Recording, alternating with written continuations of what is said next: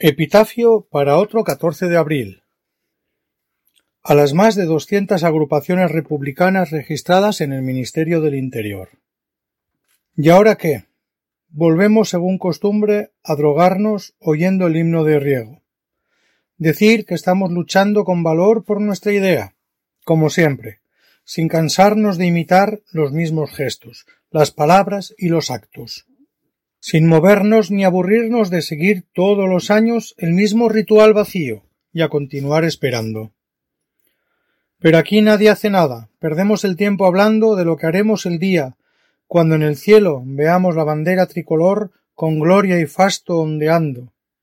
Pero nadie cuenta cómo se erguirá sobre lo alto de todos los intereses que la habían exiliado, cómo volverá a instalarse sin traerla a nuestras manos. Qué valientes somos todos cuando en la calle gritamos, perdidos entre la gente, que somos republicanos, aunque nadie se pregunta por qué no lo demostramos, pasando a la acción directa, si es que tenemos redaños, y no sólo lengua tan larga con la que nos lamentamos de soportar tantos golpes sin procurar remediarlos.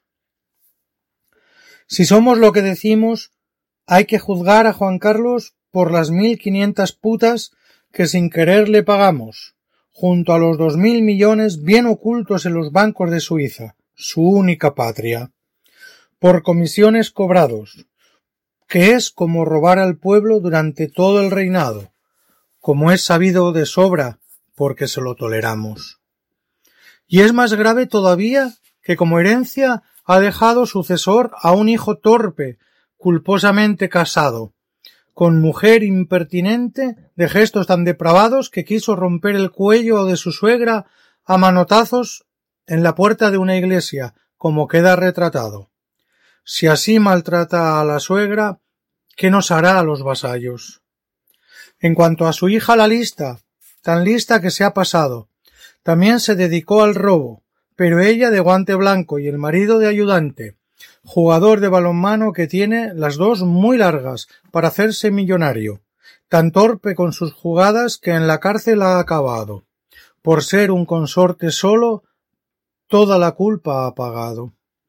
Siempre la borbonería malamente se ha portado, desde aquel Felipe V, que era demente y malvado, con algunos criminales como el séptimo Fernando y una Isabel supergolfa, y un Alfonso destronado Dos repúblicas ha habido.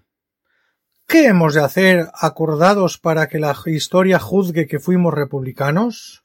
Arturo del Millar, poeta republicano.